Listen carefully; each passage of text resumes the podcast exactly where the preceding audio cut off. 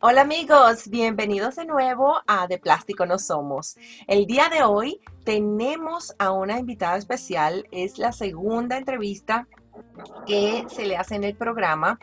Ella es Charo Bocaranda. Charo Bocaranda es una artista que nació en Venezuela, en la ciudad de Caracas, el 20 de septiembre. Ella ha incursionado en lo que son los campos de la danza, de la pintura, la cerámica, ha tenido muchas actividades y muchos cambios y se ha reinventado muchísimas veces. Así que bueno, bienvenida Charo, bienvenida de nuevo. Gracias Raquel. ¿Cómo estás? Bien, bien, gracias. Qué bueno, qué bueno. Mira, este, al igual que, al igual que, que tú, yo nací en, en Caracas también y después eh, terminé en Valencia. Em, cuéntame un poquito de, ah, para las personas que no hayan visto el ah, programa anterior, que lo tienen que ver si no lo han visto, vayan y lo ven. Eh, un poquito de, cómo fue esa decisión de entrar a, la danza contemporánea o cuál fue tu primer contacto con danza con la danza. Bueno, te lo contaba en el programa anterior, mi mamá una vez me llevó a una obra de, teatro de ballet en el Teatro Municipal de Valencia y allí me quedé enamorada del ballet por el resto de mi vida. Y esa noche, no recuerdo qué edad tenía, creo que entre 8 y 9 más o menos, me senté así, me arrodillé al lado de mi camita, como, como uno rezaba antes cuando era chiquito, que lo ponían al lado de la cama, así, a ser el ángel de la guarda. Sí. Y me prometí a mí misma que yo iba a convertirme en bailarina. Qué bien. Entonces, sí, fue una promesa que me hice, porque siempre lo recordé. No fue que todos los días pensaba, voy a hacerlo, pero ese día yo dije eso. Y bueno, años, años después sucedió, porque empecé a hacer danza más tarde. Empecé por el ballet, no me aceptaron en la Escuela Nacional de Ballet porque tenía las piernas en X. increíble. Y bueno, eso hizo que más adelante, a partir de los 12 años, empezara a hacer danza contemporánea. Wow, desde los 12 años. Igualito, ¿no? Así que... Qué bien, wow, desde los 12 años, qué bonito, qué bonito. No, y en el Teatro eh, Municipal de Valencia, que es un teatro muy bonito, y también mencionamos en el programa anterior que es una réplica miniatura del Teatro de la Ópera de París. Sí, es un teatro precioso, precioso. Eh, yo recuerdo haberte visto allí en una actuación hermosa, una coreografía muy linda para el aniversario de un diario de, de, la ciudad, ¿no? En ese entonces. yo amo ese teatro y siempre traté de, desde ese entonces, pues de, vivir en Venezuela, de estar bien eh, contactada con todo lo que era artes, espectáculos. A mí me encanta la comunicación y me encanta la gente.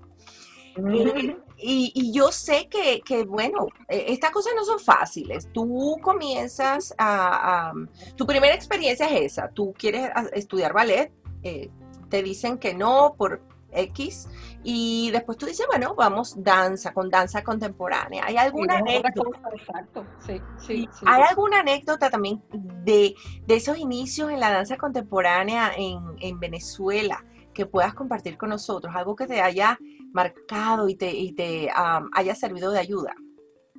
Bueno, mira, eh, te puedo decir que, eh, a ver, una de las cosas más importantes es que yo bailaba todo el día, durante el día y estudiaba en la noche, porque mi familia me tenía la presión de que tenía que estudiar, sacar un título, porque eh, ser bailarina no era una carrera, eso era un, hobby que a ellos les parecía muy lindo que bailara, pero que estudiara seriamente. Y entonces, bueno, yo bailaba desde las 8 de la mañana hasta las 3 de la tarde en el Teatro Municipal, estaba en un entrenamiento muy fuerte y en las noches me iba al instituto a estudiar y así saqué mi carrera de turismo. Entonces, eh, ¿qué, es la anécdota? Que cuando yo terminé la carrera de turismo me fui a trabajar a, a Morrocoy, a un hotel que había allí, y allí conocí a quien fue el padre de mis hijos. yo siempre he dicho, y después siempre he trabajado en la danza, toda mi vida que el turismo, la carrera de turismo me trajo a Holanda y me dio un marido con tres hijos. Mira, mira, bueno, fíjate, qué mejor anécdota, es que no sabemos cuando la vida nos tiene ese camino y, por ahí vamos, fíjate que, era ah, todo por una razón. Y tener esos tres hijos maravillosos que has tenido. Después hablaremos un poquito de ellos porque me contaste en el programa anterior también que has tenido el privilegio de ser la profesora de danza de todos ellos. Pero ya vamos a, entrar en, esa parte, en ese tema, porque todavía no hemos llegado a Holanda. Después de Venezuela, tú formas tu familia, tú eh, por, por, cosas del trabajo de tu esposo, deciden mm. mudarse a eh, las Antillas neerlandesas, que eh, viviste en Bonaire y en Curazao, ¿no? Sí, sí. Sí. ¿Y, cómo fue pues esa, esa etapa? ¿Tú dejas Venezuela y cómo, cómo te adaptaste a, este nuevo, a esta nueva etapa? Bueno, mira, te digo que me, eh, eh, porque lo comparo ahora a través de los años, puedo hacer la comparación de cómo viví esa mudanza a Bonaire, cómo viví la mudanza a Curazao, y a Holanda. Y puedo decir hoy en día que la de Bonaire fue la que más me costó, vamos a decir, en adaptarme, porque, bueno, estaba jovencita, estaba embarazada, en la compañía donde trabajábamos, mi esposo y yo había quebrado, entonces nos fuimos como con las tablas en la cabeza, embarazados y, nos fuimos a un trabajo nuevo, a una vida nueva, sin familia y sin nadie. Yo tenía 27 años. Wow, y eh, con idiomas totalmente diferentes. En Bonaire hablan muchos idiomas, pero entre ellos está el papiamento. Y claro, con el inglés, pues uno, si uno más o menos lo maneja, se, se defiende. Pero ¿cómo fue esa parte? Bueno, llegué a la isla y Bonaire es preciosa, es una isla bellísima, pero es una isla así, chiquitita. Y yo después que tenía como seis, siete meses ya, ya quería salir corriendo. No me adaptaba porque no, no, o sea, es muy bonita para pasar vacaciones, ¿sabes? Pero no me gustó para vivir porque era muy limitada. Y por eso nos fuimos a Curazao, ¿ah?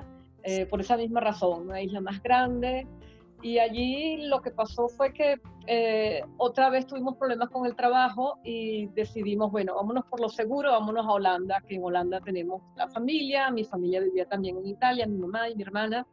Ah, ok. Yo estaba en Europa y bueno, esa fue la razón por, la que nos vinimos para acá. Okay. Ah, qué bueno, pues ya tenías esa, como esa parte, esa ilusión de que ibas a estar con, con, tu hermana y con tu mami, Qué bonito. Sí, Qué bonito. Sí, pero eh, no es fácil, no es fácil eso de uno estar de un lado a otro, porque ya después eh, tienes que aprender otro idioma también cuando llegas a Holanda. Ay, ¿qué te cuento? eso ha sido lo más difícil que me ha tocado, sí. Wow. Sí, Pero mira, pero eh, eso es parte de reinventarse y lo has hecho muy bien. Eh, de Venezuela ya sales tú eh, como profesora o maestra de, danza contemporánea. Sí. Y, bueno, mi mamá siempre ha dicho algo que le repetía a su abuelita y mm. ella dice que el saber no ocupa lugar.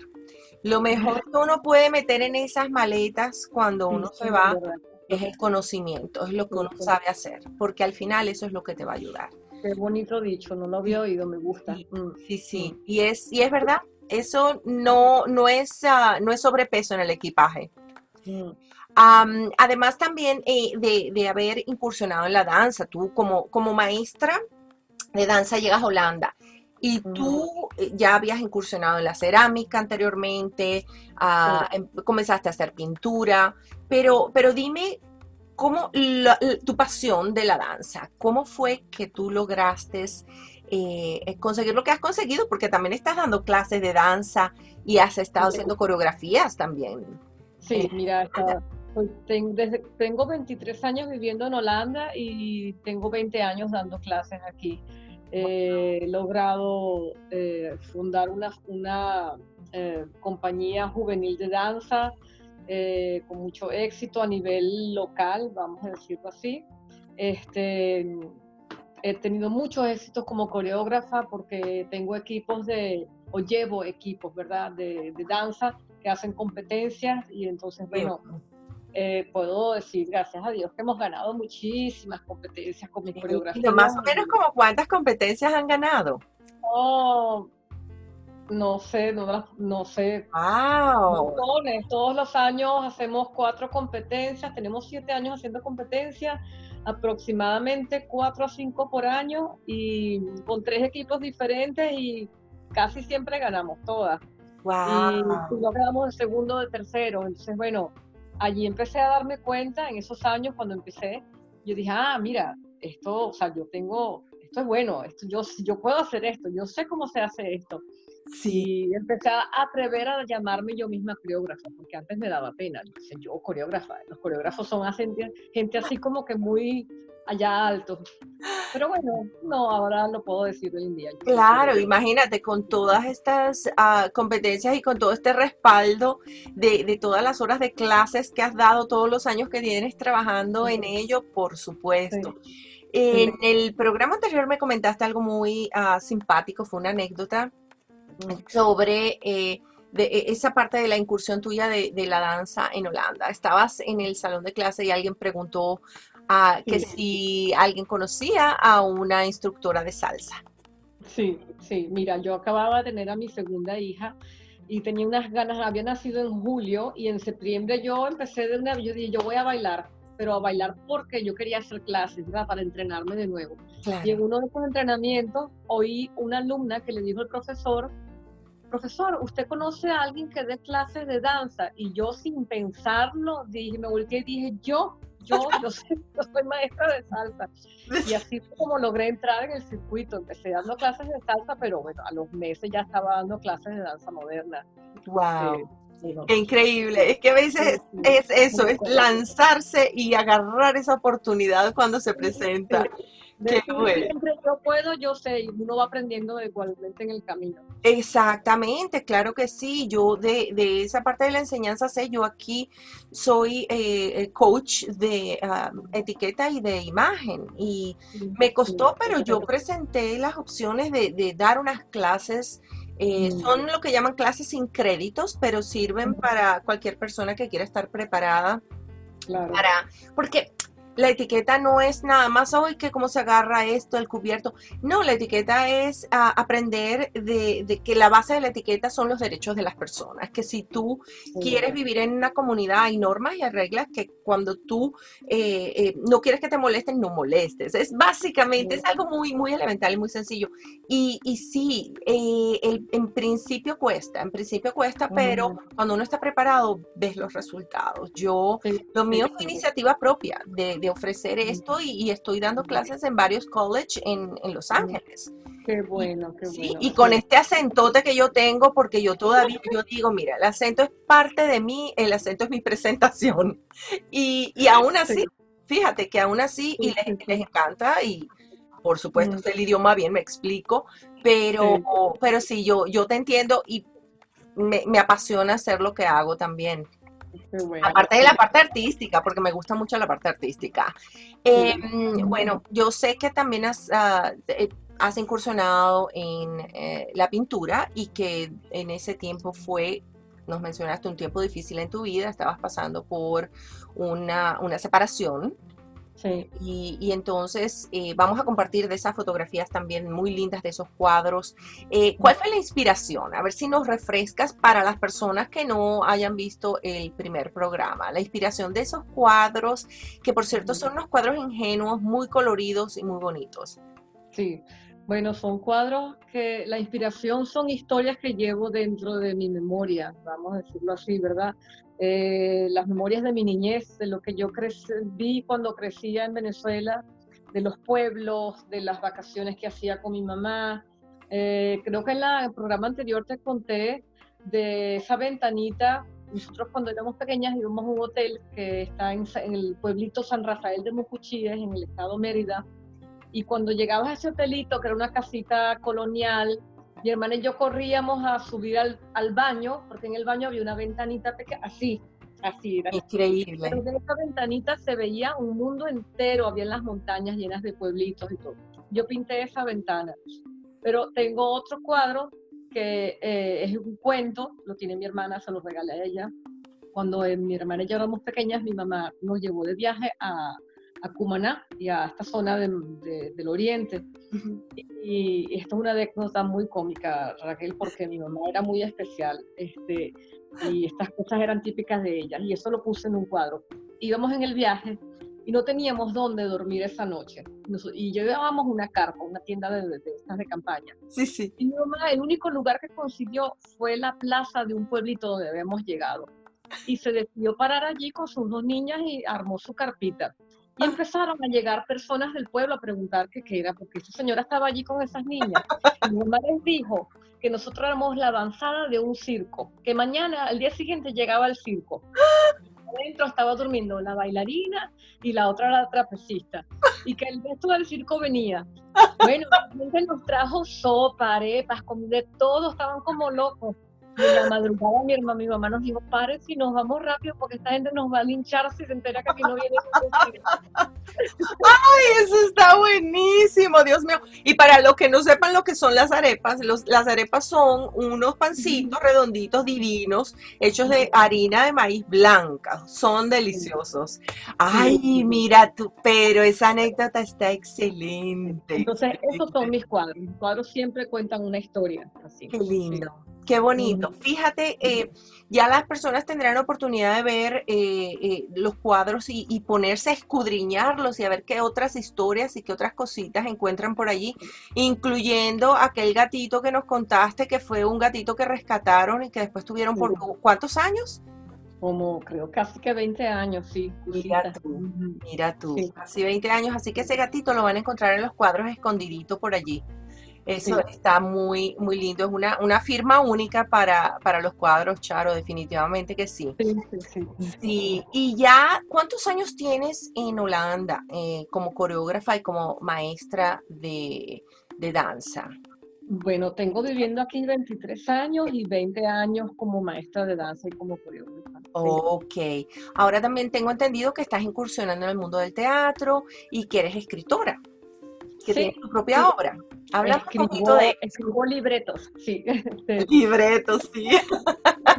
Mira, te voy a decir una cosa, eh, Raquel, que, que realmente en estos días fue que dije, bueno, realmente esto es así.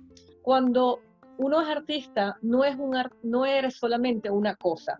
Puede ser que te desarrolles más en un campo, ¿verdad? Como yo lo hice con la danza, pero siempre tienes la sensibilidad de otras de otras disciplinas como la escritura, como el canto, como el, qué sé yo, la música. Y bueno, yo de muchacha siempre escribía, escribía poesía y ahora escribo libretos para, para unas funciones de teatro de navideñas en nuestra escuela de danza. Y con mucho éxito, tanto que me estoy animando a hacer un estudio, un máster de educación de ciencias teatrales. ¡Wow! Qué bonito, qué increíble. Es, es, mira, yo estoy 100% de acuerdo contigo. Una, una persona que es artista, una persona artista, es esa persona que es integral, que hace muchas cosas, que comprende, que comprende muchas ramas del arte y, se, se, compenetra bien con las personas. Para mí, Sí. E, ese es el arte, el arte verdadero. No hay, yo no creo que de verdad exista una persona que sea nada más un pintor o que sea nada más un bailarín. Sí. Hay, hay muchas otras cosas. Vemos que apoyas una u otra disciplina, pero siempre tienes las otras allí presentes. Exactamente. Y hablando de esas disciplinas, tú también has hecho cerámica. Hiciste cerámica en, no en Venezuela, sino en, en las Antillas, ¿no? Y después en Sí, sí. La había empezado en Venezuela, aprendí en Venezuela, ah, pero la hice en las Antillas para, para traer ingresos a la casa, sí. Y, y, aquí en Holanda los primeros dos años, sí. Qué bueno. ¿Y tú eras de las que tenían su torno, su horno y todo eso? Todo, sí, señor, todo. Qué hermoso, qué belleza. Me trae muchos recuerdos porque mi mamá, ella por muchos años se dedicó a, la parte de las cerámicas y cerámica y ella trabajaba la arcilla, el torno, la torneta. Eh, bueno, yo aprendía viéndola. Me encantaba también ponerme a pintar. Ella pinta muy bonito, mi mamá, y bueno, eso es, para mí, a mí me gusta mucho, mucho la, la cerámica es, te da muchas sorpresas también. Tú puedes planificar, es como la vida, la, la cerámica cuando la horneas.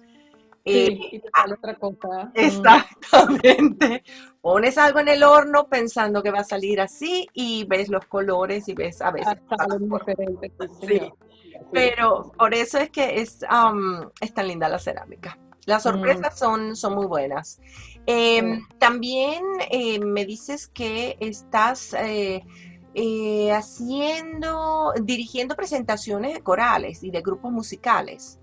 Sí, mira, yo canto en un coro. Eh, ah. un coro es un, pop, pop choir, ¿eh? que se llama a capela. un grupo de dos personas cantamos música pop a capela.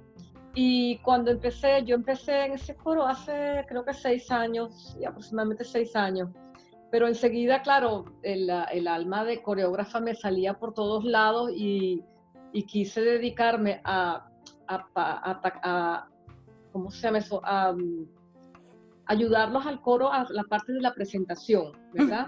Porque tú te puedes parar y cantar la, la, la, la, y ya, pero pues yo, no, porque no es una coreografía de danza, eh, pero es como, sí, los dirijo, cómo te vas a parar, de qué manera te vas a parar, si estás erguido. Presión corporal. Sí, sí, exacto. Y que se muevan de un lado para otro. ¿Cómo, cómo haces que una canción ven, tenga más peso en el público? Depende de la manera en cómo te presentas. Y entonces, bueno, fui e hice otra vez un estudio de un año de dirección de coros. No, no es musical, ¿ah? es solamente de stage, en el escenario. Y bueno, ahora hago eso también como trabajo. Sí, me encanta. Qué increíble, Charo, eres bien polifacética, qué, qué belleza y qué, qué bonito que incursionas y que aprendes cada vez más dentro de todas esas áreas que, que, te gustan. Además, me, me, dijiste también que hace tres años comenzaste un proyecto eh, que es la Fundación de Artes Sin Fronteras, ¿correcto? Sí, así es. Háblame un poquito de la fundación y también comparte, eh, comparte la página, sé que tienen una página en Facebook y háblanos sobre ello. Mira, la fundación se originó porque hace, creo que ya van a ser tres años, ¿verdad? Estuvo la, estaban los problemas en Venezuela muy graves. Sí. Estaban todas estas manifestaciones y la gente en los hospitales. Empezó, empezó la carencia de las medicinas, me recuerdo. Y mm, yo me sentía malísimo, bueno, como tantos venezolanos que estamos afuera, que no sabes qué, cómo hacer, cómo ayudar, qué, qué puedes hacer. Y dije, bueno, yo les pedí a mis alumnas de la escuela de danza para que hiciéramos una presentación y lo que recogiéramos de allí íbamos a el dinero íbamos a mandar ropa y o sea, lo que pudiéramos mandar medicinas y esto. Eso tuvo un éxito increíble. Wow y como vi que tenía éxito yo tenía un yo tengo muchos sueños verdad pero uno de esos sueños era y lo estoy haciendo en este pueblo era hacer como una plataforma esta fundación que ofrece un escenario a las personas que son, están en el arte a, nivel amateur, uh, ¿cómo se llama? Eh, que sería, um, sí, amateur es una palabra que se entiende, sí, sí. Sí, se entiende. Este, o, artistas emergentes, ¿verdad? Que apenas están saliendo. Que no son todavía profesionales. Sí, está, sí. exacto. Yo, les, les ofrecemos, la, la fundación les ofrece un escenario y con lo que se recaude, porque se piden colaboraciones a la gente que viene a ver y esto, mandamos medicinas o, bueno, cosas que podía mandar a Venezuela para ayudar en los hospitales y esto a la, ayudar a la gente necesitada, en este caso en Venezuela. Y dije, esto tengo que hacerlo en serio, porque yo no puedo meterme a manera privada a estar con dinero y esto. Y empecé la fundación que se llama Fundación de Artes Sin Fronteras y ha tenido tanto éxito que se hizo un festival a partir de allí. Este, Qué bello. y sigo enviando cosas a Venezuela y eso es trabajo de hormiguita, ¿sabes? Pero, y trabajo arduo, pero bueno, no importa. Poquito, poquito, poquito, pero ahí vamos. Y espero que algún día eso se levante más grande. Ojalá. ¿Podrías compartir la, la página? ¿Tienen una página en Facebook? Sí, Arte Sin Fronteras. Arte sin Fronteras, perfecto, perfecto. También eh, tengo, em, me compartiste también una, una página de Facebook, de Facebook eh, de un festival, porque... Este festival, sí, esto es lo mismo. Esto, mira, este, el festival fue porque eh, en el pueblo donde yo vivo, es una ciudad como que te puedo decir, wow, eh, creo que tiene 50 mil habitantes, no sé, algo así. Eh, hubo un llamado de parte de la gobernación a, las personas del pueblo a que vinieran a, ayudar, no, no ayudar, a, a, pensar juntos en qué podíamos, cómo podíamos hacer los ciudadanos colaborar para, para mejorar este pueblo. Qué lindo. yo, o sea, que me meto en todas las cosas que me, que, que me ocurren. Yo dije, yo voy. Y entonces yo tenía ya mis ideas. Y, ah, bueno, señores, ¿cuál es su idea? Bueno, yo creo que el arte hay que sacarla de los edificios, el arte hay que sacarla de los teatros a la calle. Y hay que poner a los artistas en la calle, que los vean. El arte es de todos. Y así nació este festival, el eh, curso, ¿cómo se llama? El arte con eh, arte en rumbo se llama. Arte en rumbo, exacto, arte en rumbo. Yo voy a encargarme de compartir esos enlaces cuando, cuando salga el programa para que ya las personas puedan ver también esa parte gráfica puedan visitar la, página, ¿no? Porque es, wow, es, son iniciativas increíbles y, el hecho de que tú hayas tenido la idea de hacerlo eh, eh, es, muy bonito. También, y ya casi, ya casi para, terminar, em, me dices que tienes un sueño, que tu sueño es fundar un instituto de arte integral en Venezuela. Sí, sí. Cuéntame, háblame ¿Por qué ese sueño y, qué es lo que quieres crear? Seguir creando. Sí, claro, mira Raquel, eh, importante saber que nosotros salimos de Venezuela, bueno, yo salí en e, una época en que no estaban las cosas tan malas, salí por otras razones, ¿verdad? Pero soy una inmigrante también. Y creo que nosotros estamos aprendiendo muchísimo, los venezolanos estamos educándonos, aprendiendo, eh, teniendo experiencias y yo sueño con poder, creo que muchísimos de nosotros, con poder llevar algo de eso de regreso a nuestro país en algún momento. Eh, cada, quien en lo suyo, ¿verdad? Entonces yo, con respecto al arte, eh, pienso en todos esos pueblitos. Uno de los últimos viajes que hice a Venezuela, que fue hace 10 años, en el 2011, eh, fue a Chuao, al pueblo de Chuao, que es un pueblo espectacularmente hermoso en la costa venezolana. Y allí conocí a un señor que tenía muy humildemente una chocita y él hacía cosas de con cerámica y con cocos. Él tenía su, su, su mini museo de arte. Y siempre me quedó en la cabeza qué maravilloso sería poder llevarle a todos esos niños que están allí el arte, porque no, no, había, no había más nada, no había un centro de arte, la gente no hace danza, no hace música. Eh, entonces, bueno, sueño con poder hacer en los, eh, a, nivel de los pueblos, ¿ah? Sí, definitivamente. Sí, sí. Sí, como una casa de arte en los pueblos y que funcione. Claro, claro, claro. No, es que definitivamente el arte mueve, mueve a los pueblos. Yo soy, yo, sí. sí. Yo, hace los pueblos, sí. Sí, yo, yo creo firmemente en eso. Yo eh, pienso que es lo que forma a la persona de, manera integral y, la que la que te, oye, siempre uno tiene que ser creativo. El arte es eso, el arte es pura creatividad, el arte te ayuda muchísimo a hacer muchas cosas y a veces también en momentos que de nuestra vida que son momentos difíciles también nos ayuda a salir de esos momentos. Absolutamente, sí. Hoy se lo dije, lo escribí a alguien que estaba hablando conmigo sobre en el WhatsApp y escribí la palabra el arte salva el alma, las almas que están sufriendo. Qué bello. Curan heridas, muchísimo. Así es. Yo también creo en eso y es verdad. Qué bella frase, me encanta, me encanta. Eh, bueno, mira, de verdad, Charo, gracias, gracias de nuevo aquí. La alarmita fue silenciosa el día de hoy. Pero mira, te, agradezco muchísimo por haber estado en el programa por segunda vez, por habernos, ah, por haber compartido eh, eh, tantas cosas lindas, ese mensaje de reinvención, ese mensaje de que sí se puede, sí podemos. Sí se puede, sí señor. Y hay siempre que estar buscando más adelante y, siempre hay oportunidades y de todas las crisis, siempre, de todas las crisis salen muchas nuevas oportunidades. ¿Sabes qué estoy haciendo ahora? Dime. Mascaritas para la cara. Ah, fíjate, mira, bueno, sabes que hay... Sí, sí, de hecho, yo tengo varias amistades diseñadores en Los Ángeles, diseñadores de moda, que empezaron a hacer las mascarillas también. Ellos dicen, bueno, vamos a crear algo que, que sea un poco más artístico. Eh, y han hecho unas cosas maravillosas. Han hecho cosas con flores, con detallitos.